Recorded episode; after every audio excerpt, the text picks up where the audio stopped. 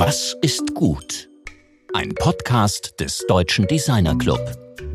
Ein herzliches Willkommen zur 35. Ausgabe unseres Datycast. Mein Name ist Rainer Gerisch.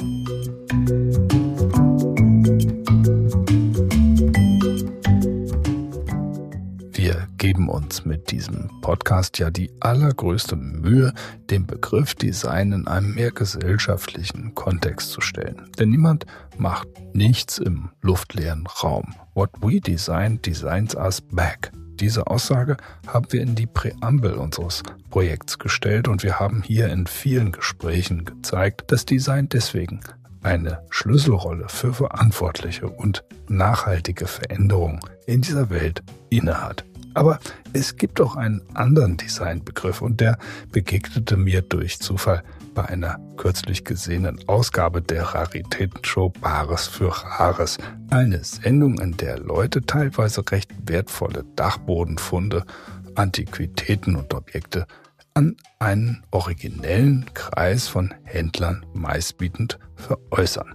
Diese Sendung wird von dem muntere Sprüche klopfenden und teils exzentrisch wirkenden Horst Lichter moderiert. Ich muss zugeben, dass ich mir das gerne mal zur Entspannung anschaue, um immer wieder über die Expertisen zu staunen und zu erleben, was an außergewöhnlichen Objekten sich so den Weg zu den Auktionshäusern und Antiquariaten bahnt.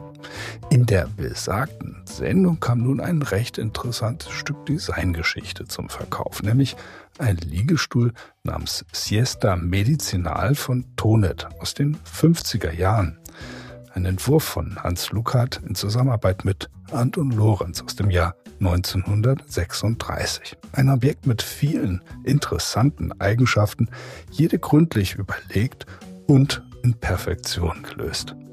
Horst Lichter kam also nun in diese Szene, sieht dieses geschichtsträchtige Möbel und ihm entgleitet die Bemerkung, oh, das sieht ja nach Design aus. Sie wissen ja, Design ist, wenn es schwarz und chrom ist. Ups, dachte ich, da haben wir es. Das ausgerechnet aus dem Munde eines doch beflissen scheinenden Moderators zu hören, hat mich irgendwie schockiert, denn dahinter steckt ja leider eine doch recht oberflächliche Wahrnehmung, die unbedingt Aufklärung verdient. Und deshalb werden wir hier weitermachen und hoffentlich den ein oder anderen Nichtfachmann davon überzeugen können, dass Design eben mehr ist als Schwarz und Chrom, ja, dass komplexes Design damit eigentlich überhaupt nichts gemein hat.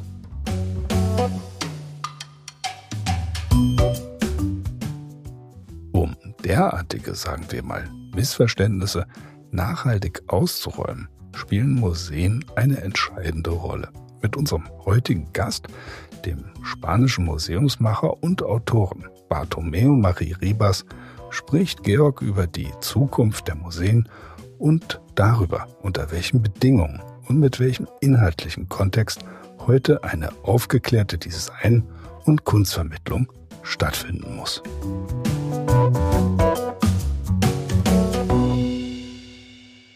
Art didactics are by far further developed than design didactics. There is no doubt about that. We should hurry up to improve design didactics, maybe based on museum collections such as Museum Angewandte Kunst Frankfurt, Neue Sammlung München, Werkbundarchiv Museum der Dinge Berlin. So let's discuss advanced museum concepts on art didactics for that purpose. For this reason, I'm very happy that you have managed to join us from the Basque country, Spain, today. Hello, Bartomeu. Hello. Hello. Nice to be with you. Yeah, well, you have been the director of some of the most prestigious museums for modern art in the world in, in Rotterdam, in Barcelona, in Seoul, in Lima. You've been a Spanish curator for the Biennale di Venezia and the Documenta. And due to COVID 19, you have returned to Europe uh, from your latest direction position at Museum uh, de Arte de Lima. And how do you look at the global museum community right now under COVID 19, first of all? COVID 19 has um, affected dramatically the, um, all, the, world, um, everybody, in which uh, the museums have been um, hit in a very particular way. They have been uh, obliged in many cases to close and to limit their attendance. That means that the ob- objective uh, by which they were uh, created and how did they operate traditionally has been altered. That has uh, created as well uh, very deep economic consequences that are felt very much in a more stronger way in the United States than in Europe. In Europe, most museums are publicly funded, and um, that effect has been uh, uh, yet less um, experienced. But um, needless to say that uh, the day of tomorrow, the uh, all private and public economies will be less capable of sustaining those cultural infrastructures of which museums are a, a fabulous part. Um, the, the consequences are not only economic, but but the first, my mind goes first to that element, and this is also a, a worldwide effect. Now, after returning from Lima due to COVID 19, you look at museums for the first time in decades. You look at museums from the outside. So, this is a different perspective. So, due to I've, you've been always within museums. Now, for due to that, you're outside of it. So, how do you look at the museum institution in general? This is a very good question. It's in, indeed I have been for a very long time inside the organizations of museums, and now I'm watching them from uh, from outside. I'm not the only uh, uh, um, let's say professional in, in this in this category. I'm working with some colleagues uh, in Europe that are in exactly the same situation for different reasons, though. And um, uh, the museums look very necessary and they look also fragile. The different effects uh, of the pandemic will transform uh, very deeply what uh, how the museums operate. And um, I don't dare um, predicting what these changes will be, but, but all the museum professionals have to be ready for deep adaptation to new conditions. COVID 19 and the effects of the pandemic have only accelerated uh, and have um, created bigger impacts of uh, other problems that were in the system, and they have they had been appearing as well. Uh, that they're coinciding with the pandemic, but this um, the virus and its effects have accelerated um, those uh, very deep uh, changes. We're still changing, and um, so the preparation for adaptation is is uh, is also something very urgent. Mm. If if you look at if you look at specifically the didactical side of museums, and I know that you've been focusing on that, especially in Lima. Mm -hmm. um, what new approaches do you see there? Also, uh, from a political point of view. Um, didactics are not only concerning um, pedagogy, but the entire function the uh, of of museums. Mm, museums tell stories, um, and uh, those stories are not only um, hopefully mm, entertaining; they are also formative. And the experiences that museums create and provide are um, intertwined with many other forms of learning and um, evolving as as human beings learning as a process of exchange not not just as a process of acquiring or consuming or um, or um, in, ingesting information. So within the the broader political sense it is clear that museums become very important uh, places, very important institutions in which those acquisitions and transformations and exchanges among human beings take place. People go to museums not only to receive uh, information or acquire experience, um, more and more museums have to be ready to be uh, grounds, platforms, stages for exchange. And this is an important uh, political aspect because traditionally museums talked out, um, museums did send messages out, but traditionally museums were not um, ready nor prepared nor willing to receive and listen back. And here is a very important um, element of transformation. Uh, museums have to be aware and have to be sensitive to its users, um, who are um, human beings that behave in society. You you told me that um, during your time in Seoul, you were responsible for, I think, if I remember it well, thousand employees of this huge institution. And you said that you left the institution because you felt too far away from the museum life. You uh, felt more like an administrator than as a curator. Um, so, how do you see your your role? Um, the, the, experience at the National Museum of Modern Contemporary Art in in Korea um, was uh, fabulous in uh, many senses. Um, I learned a lot, and and also I learned what um, what I don't uh, want to do uh, much more in my professional life. Um, the contract at the museum was determined uh, for three years, and Koreans um, uh, believe that if you stay much longer in those positions, you become corrupt. So there was a there was a reason also to, um, although I would have liked to continue the the, the government that has had changed during my my tenure considered that it was time for renewal and i do not and i do not uh, i was not sad um, about that uh, my uh, what i realized is that the creative processes with art at which i am i believe uh, good uh, or at least that i enjoy much are not necessarily those that are practiced by museum directors um, so therefore i um, uh, in in Korea, I had to be I had to be part of a large organization. Um, as you mentioned, there was about um, more than 300 direct employees and about a thousand uh, direct and indirect employees in that organization. It, the museum was part of the Ministry of Culture, um, so it didn't have legal identity, but it was part of the ministry. And I was, um, I had the experience of being within a, a tremendously big bureaucratical organization, the public administration of uh, the Republic of Korea.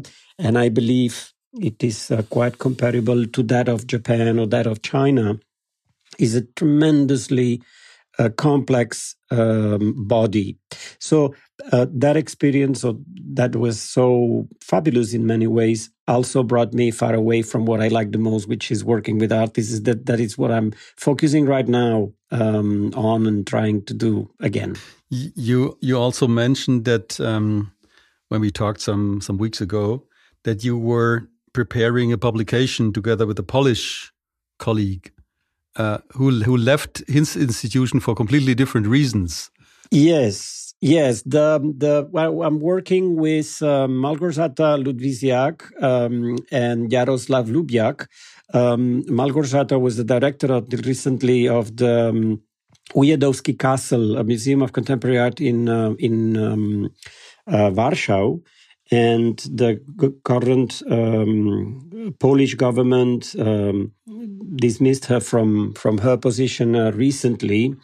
And um, we are working, the three of us. Um, Jaroslav Lubiak was a curator as well, comes from the curatorial uh, perspective, and he was for a long time at the Museum uh, of uh, Łódź, um, also in Poland. We're working on a very necessary analysis of the um, ways in which museums should prepare and adapt um, to the conditions that rule planet Earth at the moment, especially under the um, uh, effects of climate change. That is, um, it seems like museums are not the biggest producers of uh, of uh, carbon. The, car- the, carbon footprint of museums is, uh, is not the, the biggest uh, ecological problem, but the uh, consequences of climate change affect as well uh, the entire society and demand that um, as institutions um, adapt as well to these new conditions if we want to if museums want to survive. Um, and those climate conditions are not the only challenge museums face today but we are looking at the institution museum uh, through the lens of deep and quick adaptation. When when we talked you asked me whether I, had read this paper by um, Jem Bendell, uh, which I had, but I hadn't really read it in depth. After our conversation, I read it in depth, and uh, the the text is called um, "Deep Adaptation: A Map for Navigating Climate Tragedy," published by Bendell in 2018 and revised in 20. And how is this extremely pessimistic vision about the catastrophic social consequences of climate change. How is this influencing your work directly? Well, the I am not uh, extremely pessimist, um, and I don't recommend anyone to be extremely pessimist, but I recommend being uh, very realistic and um, not being aware of the uh, challenges and the threats that are around us um, it's also being mm, much more exposed to them. I remember an ad from MTV in the uh, when MTV started. There was already a small ad, um, um, mostly animations about pollution, and there was a there was a um, there was a voice at the end saying, "If you're not against the problem, you are part of it." I think mm, we need to be uh, we need to analyze what are the challenges, the different um, threats the museum as a public institution is facing today in order to prepare for adaptation. Or I'm afraid that museums could as well become irrelevant. And that, that is a major that is a major threat. Societies have changed, politics have changed deeply. Uh, they're no longer it's, it's absolutely no longer what, what they used to be it's not only the language that uh, has changed, it's also the way people think, people perceive, and this has an effect also on values. And museums do not only keep objects, especially art museums, manage uh, values. And uh, this is terribly uh, sensitive area. Um, we've seen in the past uh, year that, especially in the United States, but also in Europe, in Germany as well, there have been uh, dis- discussions in the same sense about ethical issues that had not, not been part of the discussion before. And museum curators and museum directors have resigned for uh, not handling these values or uh, um, properly or for have, for behaviors that had uh, been seen until now as um, non uh, not subject to comment. I mean, uh, this this is um, a very clear, tangible uh, sign of change, and uh, there are more uh, on the way. So it's no longer we don't live uh, anymore in a stable world. It is changing very fast. So if you, if you look at um, just like in Germany, we've seen uh, this kind of change of people being chased out of museums in the 1930s in a very dramatic way. Sure. Also in Spain, uh, this has happened under uh, fascism, and um, so what? Now, if you look at uh, these conditions now, you've been you said that you were working with Polish colleagues. Mm -hmm. So, what is actually happening uh, in these museums? Talking about values, how are these institutions changing after these people are being chased out. So, what does this mean in, in detail? Well, uh, uh, maybe I am not the best prepared to explain exactly what is changing in those institutions uh, because my colleagues there would would would uh, would be more um, um, would be better placed to to explain it in detail. However, I think I, I can tell you what I what I sensed, and parallel to the case of Małgorzata Ludwisiak, who, who, I mentioned, I can also mention the case of um, the director of the Moderna Galerija in uh, Ljubljana, uh, who has been also dismissed from her position by, by the government. Uh, this is the sign that the governments and some uh, politicians take control of those uh, institutions that also manage um, not only the objects, artworks, but especially narratives and values. Uh, of course, these are incredibly bad signs, um, intolerable. They should not be accepted. They should be, I, uh, among the many, many, many, I would say, all um, uh, colleagues and members of the professional field are clearly against uh, those measures. But politicians, or there are politicians and governments that don't care. Uh, so this is also another sign that is very concerning in many contexts, more and more contexts. Politicians dare to interfere where before they didn't, or for a long time they didn't at least.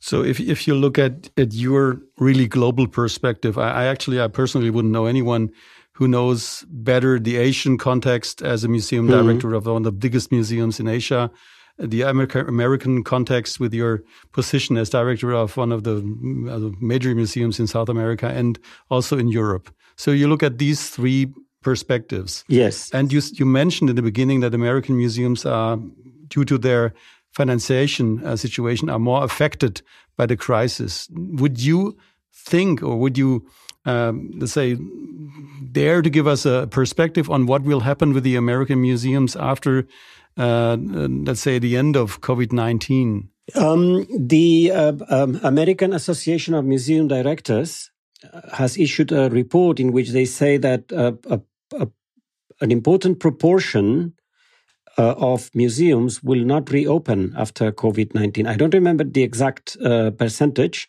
but um, this is a, this is an important and very tangible given. Um, the problem is not only that uh, income by ticketing uh, has dropped. Um, there is another element that is coming to play, and that the new generations of donors, private um, donors that that uh, give to museums, and in uh, some cases represent an important uh, part of the of the budget um, um, of these institutions will change their priorities are changing their priorities and they want to they want to donate to uh, to to causes where they can create an impact or they can measure an impact. And in some ways they do not consider that museums can create that kind of impact that they're looking for. I think I heard this, a similar problem in, um, I guess, is in a, in a in an institution dedicated to music in in Munich, that it's being under reconstruction. The building is under reconstruction, but they fear. I heard the the the responsibles, um, the responsible people of this institution fear that when the institution reopens, their traditional donors um, will be uh, disappearing and the young ones will not be there to support. So it's not only American museums being hit in that way. I think the private support to to museums uh, is changing. Museums have to adapt also to uh, be able to attract this new generation of donors that will make a difference. If you look at democracy in the context of museums. Um, so, how do you perceive the term, and what does democracy or democratic infrastructure, uh, institutional behavior, um, interaction mean to you? We we didn't touch this specific uh, topic. Uh, we just talked about generally about values, about behaviors, about narratives. But let's break it down to democracy. What does this term mean to you for future developments within museums? This is a very complex um, question. Very, um, I don't have a, I don't have a precise answer, but I'll try to, to tell you what what that question makes me feel. I believe that museums are essential to the development of democratic societies. Um, museums are also places where you you um, where you you become a citizen and um, but museums have not operated traditionally have not operated democratically. Museums have been the place for expertise and i think anyone telling you that museums have to operate in a democratic way would be speaking about something different than the museums we have known until now. So how to conciliate these two is uh, is also a very uh, demands to be very well aware of the um, norms and conditions of democratic life. And those norms and conditions are constantly being tensed, constantly being tensed, not because you're a museum, but because you're part of this world in which public space is also continuous, continuously being put under tension and pressure from different forces. And that, that applies to, to a visit to a museum, that applies to a demonstration, that applies to a, a concert, that applies to any kind of uh, activity that has a public effect, and you do uh, in in society. So uh, here is here is uh, um, uh, in, in, fact my belief that that museums also have to become more aware and more sensitive that of those of being under those uh, tensions. We are part of the world. It's not uh, um, i think one, one element is very important is that until very recently uh, most most of us defended the idea that museums have to be neutral spaces. Nowadays most of us at least most of the people i'm talking to defend the idea that neutrality is impossible. You have to be partisan and uh, partisan of values uh, that under uh, pressure and in danger. And and here is a good um, a good challenge because in many cases we were not trained yet for these things. So we have to adapt quickly, and there is no the school is the is the school of life. Uh, so mostly when you are you work end up working in a museum you have studied art history you have studied um, uh, uh, history or humanities or specialties that bring you there or you have studied management or um, marketing or whatever you depending on the position you you occupy within the structure of the museum okay?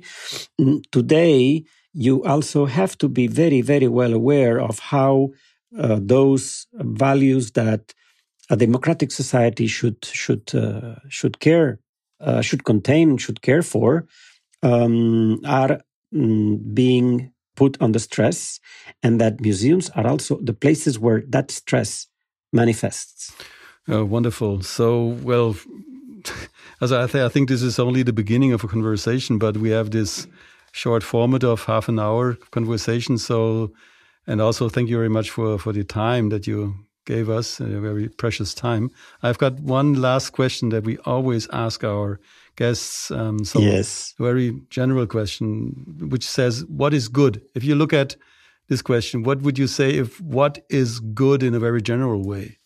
I think uh, freedom is good. The possibility that to choose is very good. Many people can't choose um, historically, but also nowadays we live in a world where more and more people is not free um, to do what they would like to do, and we have to work to expand to make that freedom to be shared and lived by more and more people every day. And and of course freedom also means that we need to be uh, able to have equally, equality of opportunities, and we need to have other things next to freedom. But it, it begins with the freedom of choosing, and um, and unfortunately, um, we live in a world that gives us less and less possibilities every day. Well, thank you very much, Bartomeu, and um, well, I wish you a very nice day back there in the Basque country, Spain. Thank you. Thank you. It's very it's very nice speaking to you. It's um, i am following um, you uh, often, and I celebrate. Um, I could share this time with you. I hope it is of interest to the many people uh, listening. Thank you. Absolutely. So this was really great. Thank you very much. Have a nice afternoon. Thank you. Das war mein Kollege Georg Christoph Bertsch im Gespräch mit dem spanischen Museumsmacher und Autoren Bartomeo Mari Ribas.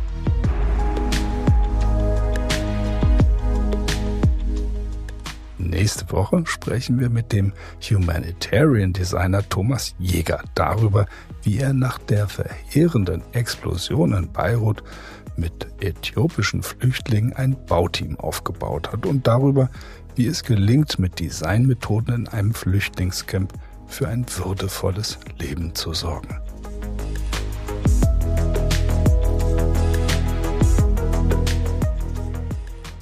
Museen haben es in Corona-Zeiten besonders schwer. Und gerade weil ihnen, wie wir im Gespräch mit Bartomeu Marie Ribas gehört haben, eine so wichtige Rolle in der Wissens- Kultur- und Geschichtsvermittlung und damit letztendlich auch Demokratievermittlung zukommt, ist dieser Verlust sehr schmerzhaft.